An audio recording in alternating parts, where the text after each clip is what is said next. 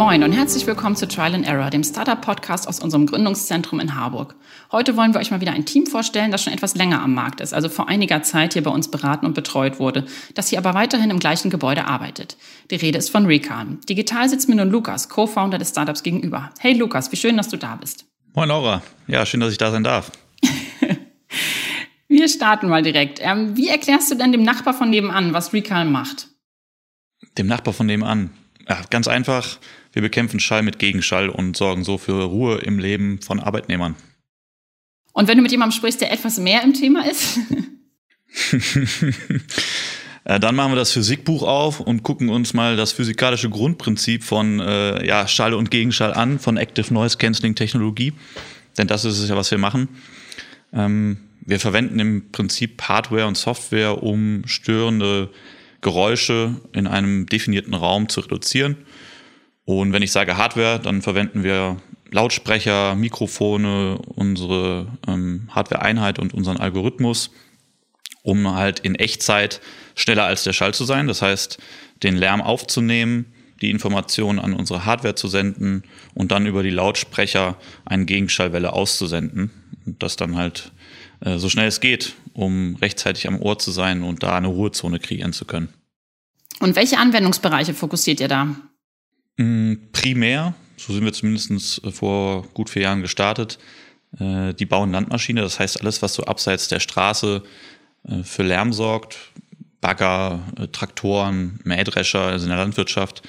Denn da haben wir festgestellt, dass der Fahrerarbeitsplatz, also die Kabine, eine sehr, sehr laute Umgebung darstellt. Die Jungs und Mädels, die da Minimum acht Stunden am Tag zubringen, arbeiten unter Lärm, so wie es von den Berufsgenossenschaft beschrieben wird. Und das heißt halt, dass sie einem bestimmten Schalldruckpegel auf einen längeren Zeitraum ausgesetzt sind.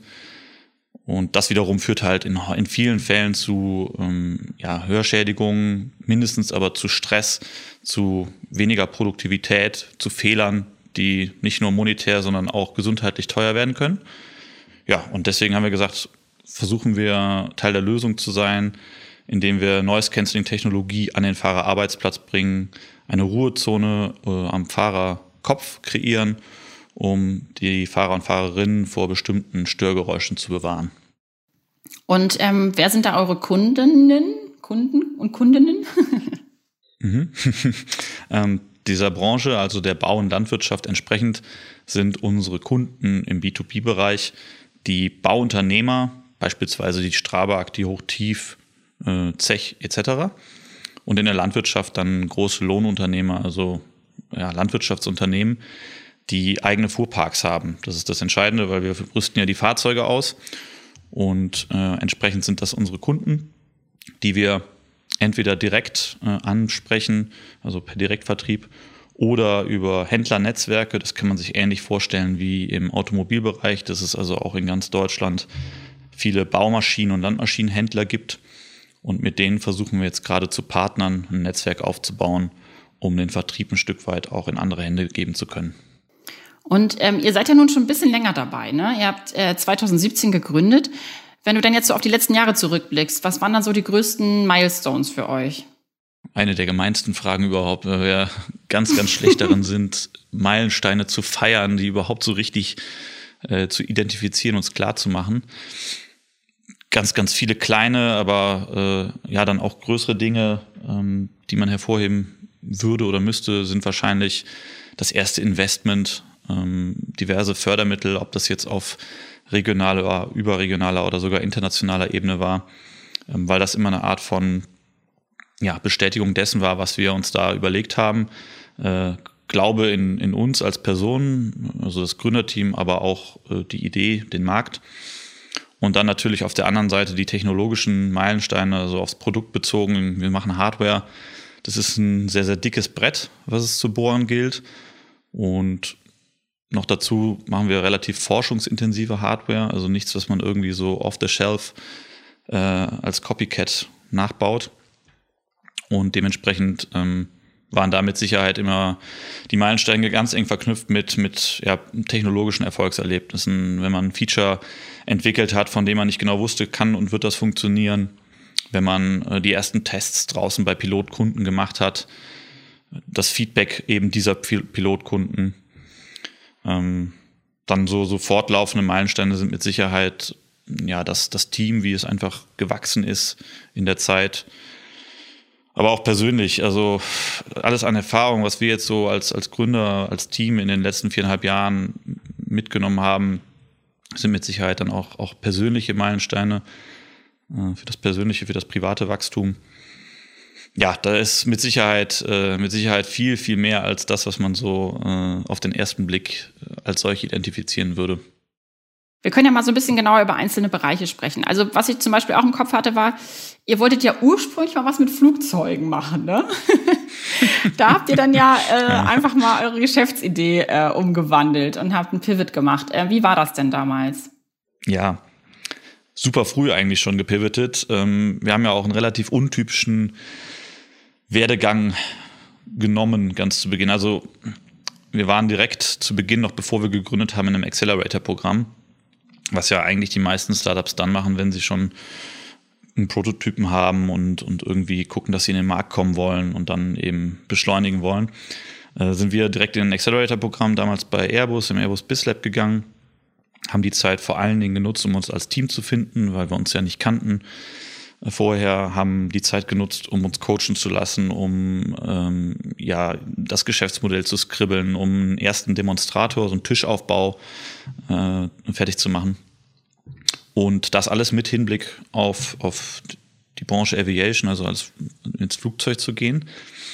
Und dann hat sich in dem halben Jahr dann rausgestellt, dass das äh, ohnehin schon dicke Brett Hardware da wahrscheinlich dreimal dicker sein würde, was einfach die, die Sales Cycle, die Time to Market angeht. Und ähm, weil wir diese Dringlichkeit, uns da in den Markt reinzupushen, äh, nicht, nicht so gespürt haben, als dass wir äh, gesagt haben, gut, das machen wir jetzt auf jeden Fall. Und gleichzeitig nicht diesen langen Atem finanziell gesehen hatten, uns auf fünf bis zehn Jahre da jetzt äh, auf diesen einen Use Case einzuschießen, haben wir dann ähm, mit unseren Mentoren zusammengesessen damals und gesagt, gut, die Technologie an sich, die hat Potenzial. Es ist vielleicht noch nicht der richtige, also der Product Market Fit ist vielleicht noch nicht da. Äh, lass uns mal gucken, ob wir das nicht auch in den anderen Markt bringen könnten. Und unsere Mentoren haben selber jahrelange Erfahrung aus der Bau- und Landmaschine mit an den Tisch gebracht und uns wissen lassen, dass Lärm auf der Agenda in den letzten ja, Jahrzehnten fast schon immer, immer ein Problem war in der Branche weil auch der Gesetzgeber gewisse Vorgaben macht etc. Also sehr aus dem Arbeitsschutz, aus der Arbeitssicherheit kommt. Und das haben wir dann zum Anlass genommen, das mal zu prüfen, sind rausgefahren in, in der ersten Woche äh, nach Gründung, haben eine Roadshow gemacht, verschiedene Stakeholder am Markt abgefrühstückt. Ähm, das waren alles sehr gute ähm, ja, Management-Kontakte durch unser Mentorennetzwerk, sodass wir direkt mit den richtigen Leuten sprechen konnten. Und haben wir das dann mal alles vorgefühlt und abgefragt. Und als dann die Daumen nach oben gingen und alle gesagt haben, das äh, hat Potenzial, dafür würden wir Geld bezahlen und das würde Probleme lösen, haben wir gesagt, gut, dann Fokus genau auf diese Branche, Fokus auf das Produkt für diese Maschinen und sind losgelaufen. Und seitdem haben wir diesen Weg eigentlich auch nicht verlassen äh, und konzentrieren uns darauf, äh, unser eigenes Produkt in, die, in diesen Markt einzuführen. Und wie ist die ursprüngliche Idee entstanden, also der Schritt davor sozusagen noch? Mhm. Ja, also genau, wenn man nochmal noch mal einen Schritt vor äh, Accelerator-Programm bei Airbus macht, dann ist es so gewesen, dass mein Mitgründer Marc, der bei uns vor allen Dingen die Technik verantwortet und vom Hintergrund her als Elektrotechniker auch diese Affinität zu, zu Produkten, zur Technologie mitbringt, äh, seinerzeit, das muss, ich hätte schon beinahe gesagt 2016 gewesen sein, hat er äh, noch in seiner alten Bude äh, oberhalb des Fischmarkts im Bett gelegen, im Sommer bei offenem Fenster und dachte, Mensch, Kopfhörer tragen ist die eine Geschichte, das aber nachts zu tun ist die andere. Kann man nicht die Technologie aus dem Noise Cancelling Headphone irgendwie in den Bettkasten hämmern? Und das war so der, der erste Stein, der ins Rollen gebracht wurde, dass man gesagt hat, gut, Noise Cancelling könnte auch außerhalb eines Kopfhörers funktionieren, nämlich im Freifeld. Oder ja als Synonym verwendet, diese Ruhezone, diese imaginäre. Und das war, dem, war dann Anlass genug zu sagen, mal gucken, in welchen Anwendungsfeldern das Platz finden könnte. Und ja, so ist das Ganze losgegangen. Und wie habt ihr dann als Team zusammengefunden? Mm. Sehr sachlich hätte ich beinahe gesagt. Also ist jetzt nicht ist jetzt nicht die typische. Wir sitzen äh, beim Bier abends zusammen, weil wir gemeinsam studiert haben, essen uns eine Nudel und beschließen uns selbstständig zu machen, sondern äh, einer hat, wie eben erwähnt, die Idee gehabt, dass diese Technologie für irgendeinen Markt, wie auch immer geartet, was sein könnte. Äh, und dann nach Kompetenzen Ausschau gehalten, die er eben nicht mit an den Tisch bringt. Und äh, weil er sehr Embedded Systems, also sehr hardware-nah immer unterwegs war und da sehr, sehr viel Know-how mitbringt, ähm, war dann die logische Konsequenz zu sagen, ich brauche noch jemanden, der noch mehr Expertise in der Software hat. Das war dann Martin und jemanden, der eben die betriebswirtschaftliche Komponenten abdecken kann und das war dann ich. Und ja, danach Ausschau haltend haben wir uns im Laufe der Zeit kennengelernt, haben dann äh, auf das eine oder andere Bier zusammengesessen, das im Prinzip nachgeholt, was andere vielleicht äh, einen Schritt vorher machen, uns kennengelernt und ganz, ganz viel darüber gesprochen, wie wir uns ja den Aufbau eines Unternehmens vorstellen, wie wir uns das miteinander vorstellen, wie wir uns Selbstständigkeit vorstellen, also sehr viel über, über softe Faktoren gesprochen, mhm, gar nicht mal mehr über Businesspläne oder äh, die absolute Ausdefinierung des Produktes und das Feintuning dessen, ähm, sondern erstmal um Grundsätzliches. Und als wir da festgestellt haben, dass wir auf einer Wellenlänge sind, ähm, hat uns das allen ein gutes Gefühl gegeben, trotz dieses mangelnden sich kennen und äh, vielleicht auch diesem Urvertrauen, was man da noch nicht haben kann, loszulegen und zu sagen, die Basis stimmt und jetzt gucken wir mal, dass wir, dass wir mal einen ersten Schritt machen. Du hast jetzt schon so grob gesagt, aus welchen Richtungen ihr kommt. Kannst du noch mal ganz kurz so ein bisschen nur so grob sagen, was so euer Background ist jeweils von euch Gründern?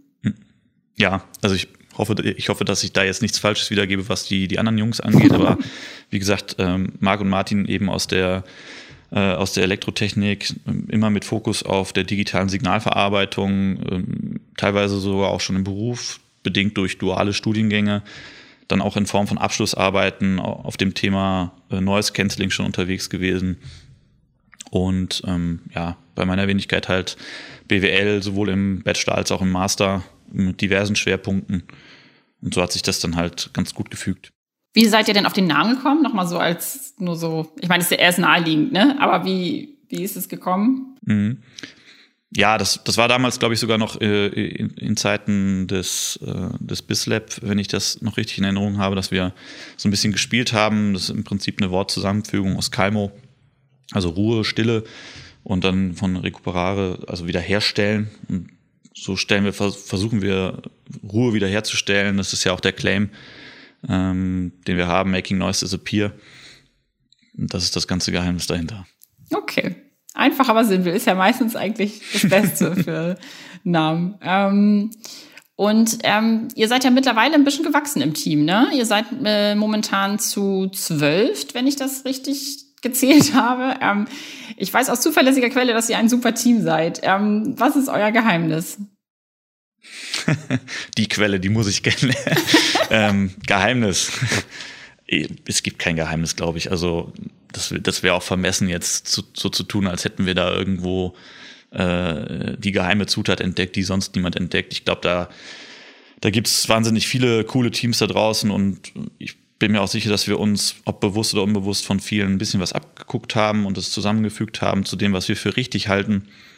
Wir machen viel nach, äh, nach Gefühl, nach Bauchgefühl. Das ist in so einer kleinen Mannschaft noch möglich, ähm, weil wir halt sehr nah dran sind, alle miteinander und ja, versuchen einfach, so dumm es klingt, das, das Richtige zu tun.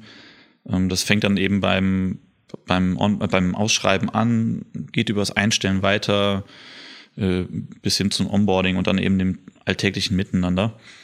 Mm, ja, wir haben uns seinerzeit, als wir zu dritt zusammengesessen haben, schon viele Gedanken darüber gemacht, wie wir das Ganze gestalten wollen. Das heißt auch, auf welchen Werten wir das versuchen äh, wollen aufzubauen, was uns wichtig ist und da zählen dann fünf, sechs so, so, so Key Values dazu, wo wir sagen, das braucht es schon, einfach um auch miteinander ähm, ja, an einer Sache arbeiten zu können, an einem Strang ziehen zu können. Das sind dann das, das Vertrauen in sich äh, und die Fähigkeiten des anderen. Ähm, das ist die Wertschätzung für das, was jeder Einzelne hier leistet. Äh, es ist so eine Art ja, Selbstständigkeit und Eigenständigkeit im, im alltäglichen Arbeiten Ähm, das ist die Motivation und vor allen Dingen die intrinsische Motivation, die wir versuchen wollen zu fördern. Und ähm, auch das Teilen der Vision, also dass wir alle ein Ziel vor Augen haben, auf das wir gemeinsam hinarbeiten, weil wir der Meinung sind, dass nichts frustrierender ist, als nicht zu wissen, wofür man was macht und ähm, nichts vor Augen zu haben, auf das man hinarbeitet.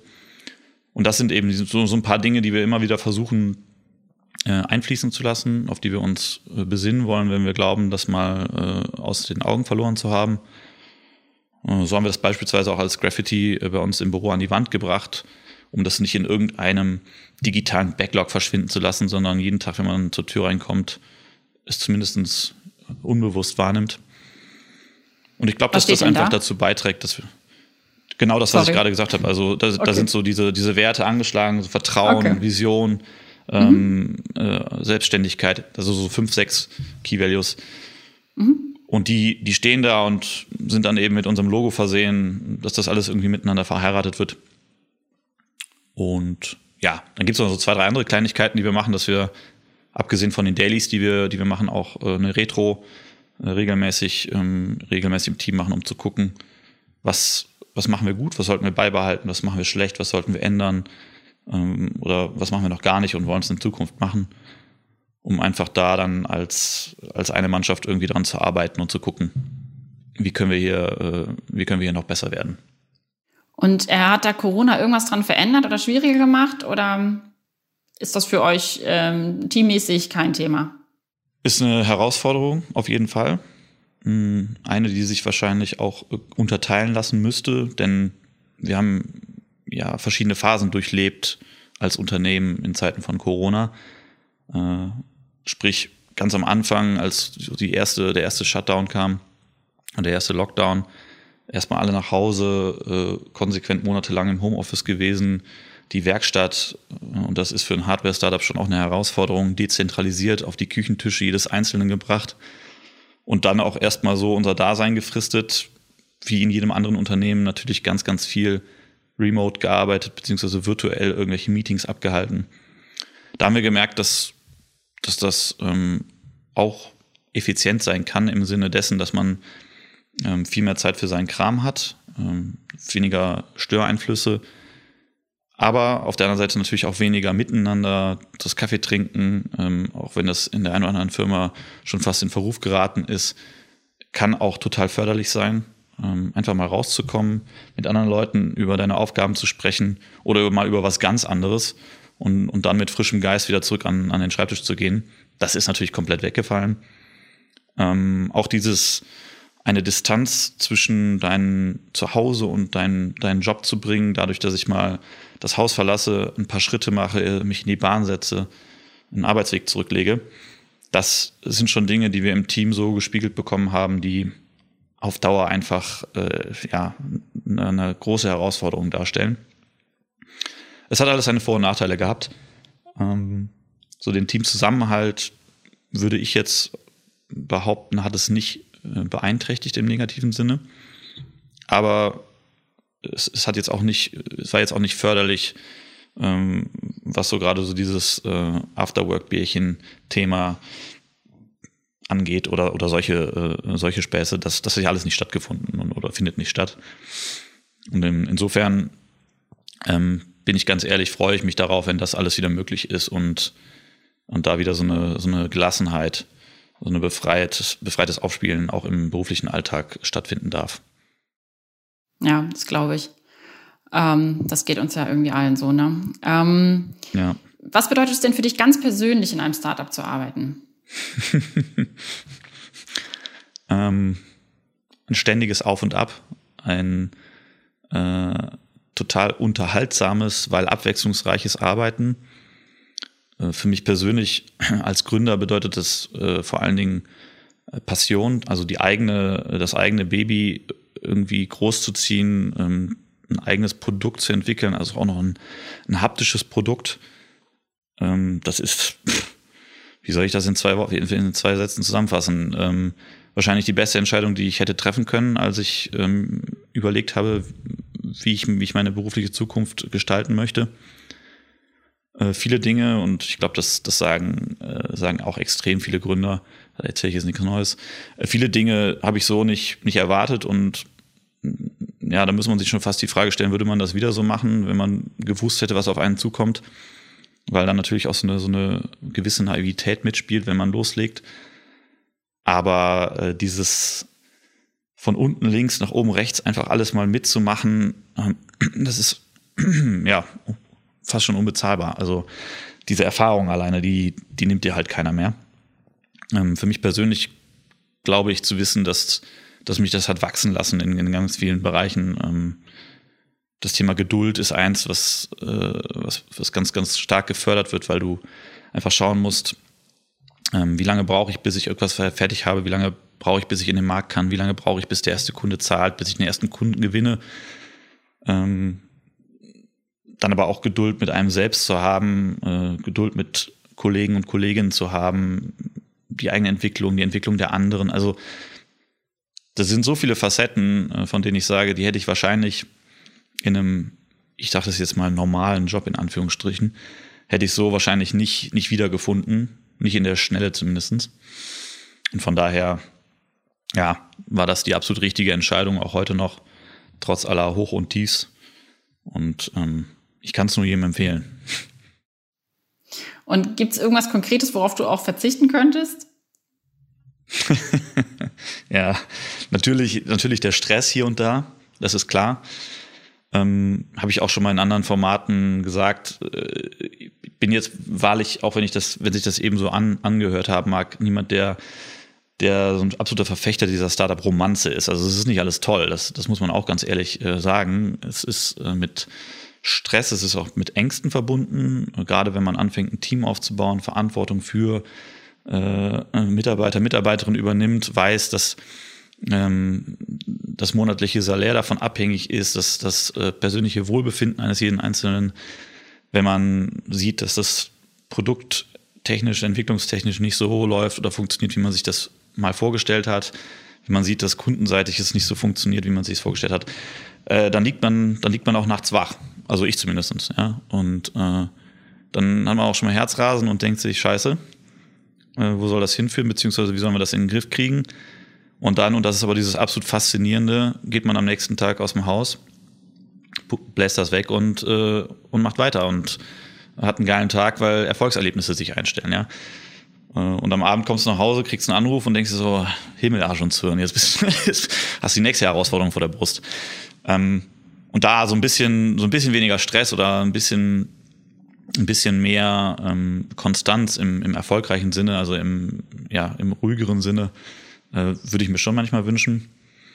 Aber ähm, ja, hat halt alles seine Für und Widers und äh, genauso habe ich es mir ausgesucht, ganz bewusst und äh, genauso finde ich es auch gut. Hast du noch mal so ein konkretes Beispiel für so einen Trial-and-Error-Moment, wo ihr gemerkt habt, nee, das funktioniert jetzt gerade gar nicht, das müssen wir ändern? Ich meine, die gibt es ja zuhauf, aber hast du irgendwie so ein konkretes Beispiel, was du nennen kannst? Ist jetzt, ist jetzt sehr auf Produktebene gedacht, aber fällt mir spontan ein. Wir hatten in der, in der Produktversion mal mit Akustikstoff vorne gearbeitet, also ähnlich wie, wie bei einem Mikrofon oder bei, bei Kopfhörern haben wir eben versucht, unsere Lautsprecherkammern mit, äh, mit Stoff, mit Akustikstoff zu überziehen, weil wir das schick fanden. Und da haben wir vom Kunden ziemlich schnell das Feedback bekommen, dass das eine schwachsinnige Idee ist, weil die Maschinen äh, fahren im Dreck rum und da ist Staub ohne Ende unterwegs. Das sieht halt äh, nach zwei Minuten aus wie, wie Sau. Ja? Und äh, das hätten wir uns sparen können, hieß es dann. Und dann haben wir das natürlich auch entsprechend, äh, entsprechend rausgenommen und gesagt, gut, da muss irgendwie äh, Hartplastik drauf, so ungefähr, also Kunststoff. Äh, und dann ist gut. Also es ist halt so super low äh, Low-Level-mäßig, aber ja, das war so ein, so ein Thema. Mm. Und ansonsten, ja, vertriebsseitig äh, merken wir gerade, dass wir, dass wir so ein bisschen, äh, ein bisschen umdenken müssen, weil wir ursprünglich gesagt haben, wir machen Direktvertrieb, gehen also direkt auf die Bauunternehmen zu. Das tun wir auch nach wie vor, weil wir diesen echten, diesen ungefilterten Kundenkontakt brauchen, um die Wahrheit zu erfahren, in Anführungsstrichen, ja, was denkt der Kunde wirklich. Äh, und gleichzeitig merken wir gerade, nachdem wir jetzt die ersten Monate äh, viel mit Kunden gesprochen haben, dass, äh, dass das nicht ausreichen wird, weil die Fuhrparks unserer Kunden nicht so aussehen, wie wir uns das erhofft haben. Sprich, es gibt sehr viele verschiedene Maschinen, die es auszurüsten gilt.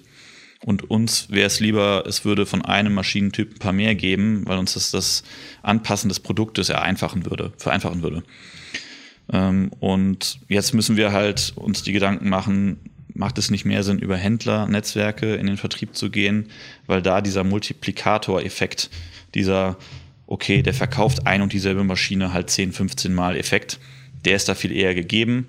Das wiederum würde halt es für uns äh, mehr convenient gestalten, was das Anpassen der, der Produkte auf die Maschinentypen angeht. Ja, und das, das sind so, äh, so, so Themen, wo wir merken, wir versuchen das, dann klappt es nicht, dann müssen wir was ändern. Und auf den Alltag runtergebrochen passiert das jeden Tag, ja, äh, gerade in der Technik. Äh, gerade wenn die, die Techies anfangen zu entwickeln, ähm, dann überlegen sie sich ein Modell, berechnen das, simulieren das, wenden es an, merken, es funktioniert nicht, dann müssen wir eben was ändern. Also runtergebrochen auf Mikroebene ist da mit Sicherheit jeden Tag irgendwas, was äh, versucht und dann wieder geändert wird. Ja, und gibt es irgend äh, so ein Tipp, den du anderen Gründern und Gründerinnen mit auf den Weg geben würdest? Ja, mutig sein, glaube ich. Ähm, vor allen Dingen denjenigen, die, die überlegen, was zu machen, die ganz am Anfang sind, die Frage, ob sie gründen wollen oder nicht, noch nicht so richtig beantwortet haben, einfach machen. Ähm, über die Idee sprechen. Merke ich ganz häufig. Also ich spreche auch mit vielen Teams, äh, die, die jünger sind und die sich ein bisschen schwer damit tun, ihre Gedanken frei zu äußern, weil sie womöglich Angst haben, dass irgendwer irgendwas klaut oder äh, der Wettbewerber das mitbekommt. Sprechen, einfach drüber sprechen, weil dann bekommt man Feedback von den Menschen, kann das einfließen lassen und ja, köchelt nicht in seiner eigenen Suppe vor sich hin. Äh, das hätten wir mit Blick auf die Vergangenheit wahrscheinlich an der einen oder anderen Stelle auch noch besser machen können. Und das, das wäre so ein Tipp oder so ein, zwei Tipps, von denen ich sagen würde, da würde ich, würde ich mir, würde ich mir jetzt auch anmaßen, die mitzugeben. Ja, und lass uns doch mal so ein bisschen doch über dieses Milestone-Thema sprechen. Also Thema Finanzierung, mhm. also da eure Historie mal so ein bisschen. Kannst du da mal so ein bisschen roundabout erklären, wie da eure, wie da eure Finanzierung, äh, Finanzierungshistorie bisher ist? Ja, voll. Ähm, angefangen hat das Ganze im Prinzip basierend auf, äh, auf Fördermitteln. Also es war ganz früh auch die Strategie, die wir bewusst gewählt haben, weil wir wussten, wir haben ein forschungsintensives Thema auf dem Tisch liegen. Das heißt, die Chance auf Fördergelder ist nicht, äh, nicht ganz so schlecht. Das heißt, wir haben äh, erstmal das Exist Gründerstipendium bekommen, so haben wir uns ja auch kennengelernt, äh, sind ja von euch das erste Jahr hier auch intensiv begleitet worden. Oh, haben dann Inno Ramp Up von der IFB Hamburg folgen lassen und dann noch äh, Horizon 2020, also ein europäisches Fördermittel bekommen, das eben auch sehr forschungsintensive äh, Themen ähm, äh, bespielt. Und als das alles eingetütet war und uns die Möglichkeit gegeben hat, eine Firma zu gründen, die ersten Leute zu staffen und einfach loszulegen, waren wir, waren wir uns natürlich auch klar, gut, jetzt, jetzt müssen wir schauen, dass wir, dass wir noch, äh, noch Kapital dazu holen. Uh, und haben dann den ersten Business Angel äh, an Bord geholt der mit uns eine Pre-Seed-Seed-Runde gemacht hat und dann auch, ähm, auch im Folgejahr oder anderthalb Jahre später nochmal ein Wandeldarlehen, also ein Convertible, äh, hat folgen lassen. Und ähm, das ist im Prinzip auch, ja, der ganze Cap-Table, also ist sehr schlank bei uns, was, was gut ist, weil wir natürlich so, äh, so einen engen Kreis an Ansprechpartnern haben, mit dem wir, und das ist uns wichtig gewesen, viel über Inhalte sprechen können. Also Stichwort Smart Money war, äh, war ganz wichtig für uns, dass wir jemanden dazu holen, der nicht nur in Anführungsstrichen Geld gibt, sondern auch Türen aufmacht, mit Rat und Tat zur Seite steht. Das hat wunderbar funktioniert, da haben wir großes Glück gehabt. Und tatsächlich ist es so, dass wir jetzt, ähm, wie auch ursprünglich geplant, in der Vorbereitung für die nächste Finanzierungsrunde sind, die dieses Jahr folgen soll. Und auch hier sprechen wir wieder mit ähm, größeren Business Angeln, nennen sie Mega Angel, Super Angel, wie auch immer, was die Fachliteratur dafür Begriffe für übrig hat, ähm, mit Family Offices und mit Corporates. Das sind so die, die Dinge, die wir gerade angehen und ähm, die nächste Runde, die wir drehen wollen. Was bedeutet denn Hamburg für euch als Gründungsstandort?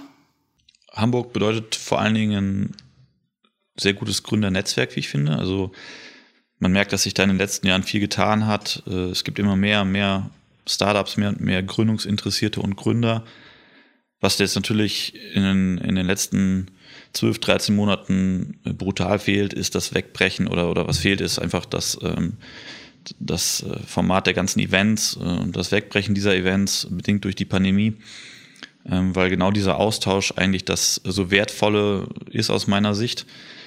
Und ähm, ich habe das Gefühl, dass, dass hier in Hamburg äh, noch viel mehr Potenzial drinsteckt, äh, als, als es womöglich aktuell auch, auch entfacht wird. Ähm, ich glaube, dass die, diese Vermischung oder, oder dieses Verheiraten von Old Economy und New Economy noch, noch mehr stattfinden kann. Und das sehe ich, das sehe ich ja dann eben auf, auf solchen Veranstaltungen. Das sehe ich, wenn ich äh, die Netzwerke, in die Netzwerke reinschaue, äh, wer sich mit wem unterhält, was für Programme ins Leben gerufen werden, dass da Hamburg schon viel richtig macht, aber ähm, auch noch ganz, ganz viel Potenzial drin steckt. Und ansonsten ist Hamburg für uns ähm, ja eigentlich ein, ein guter, guter Home-Turf, äh, um hier ein, ein, Unternehmen zu gründen. Und das mache ich vor allen Dingen fest daran, dass man, wenn man mal Leute aus anderen äh, disziplinarischen Bereichen braucht, sei es jetzt beispielsweise Softwareentwickler oder Embedded Systems Entwickler oder auch mal äh, jemanden, der dir was zertifiziert, wie der TÜV. Das sind alles Dinge, die sind hier vorhanden, äh, die Infrastruktur ist da. Du kannst also sehr lokal äh, deine Leute auch oder ja, deine Leute holen, ähm, an, an Bord holen, dazu gewinnen und auch Dinge outsourcen. Ja? Ähm, die Wege sind kurz. Das heißt, unsere Produktdesigner sitzen beispielsweise in derselben Stadt äh, wie unsere Platinendesigner, ähm, genau wie der TÜV Nord. Also das sind einfach ja, äh, Dinge, die, die helfen, ähm, helfen enorm. Und als Abschluss noch die Klassikerfrage. Wo steht Recalm in fünf Jahren? Ähm, so gerne ich hier im, in Harburg sitze, glaube ich, dass wir in fünf Jahren ähm, zu groß sein werden, um noch, äh, um noch Platz zu finden hier. Das heißt, eigenes Office, wahrscheinlich äh, innenstadtnah, mh, gewachsen, äh, im, mindestens im Initialmarkt bauen Landmaschine etabliert, aber in fünf Jahren an äh, aller Voraussicht nach auch in einem, in einem weiteren Markt, womöglich äh, in der Automobilbranche. Das klingt nach super großen Plänen und ich wünsche euch dafür nur das Beste und viel Erfolg. Ähm, vielen Dank, dass du uns einen Einblick in eure Teamgeschichte und alles andere Startup-Geschichte gegeben hast, Lukas. Und schön, dass du dabei warst. Dankeschön. Ähm, wenn ihr bei der nächsten Folge auch dabei sein wollt, abonniert uns, dann verpasst ihr nichts. Bis zum nächsten Mal. Wir hören uns.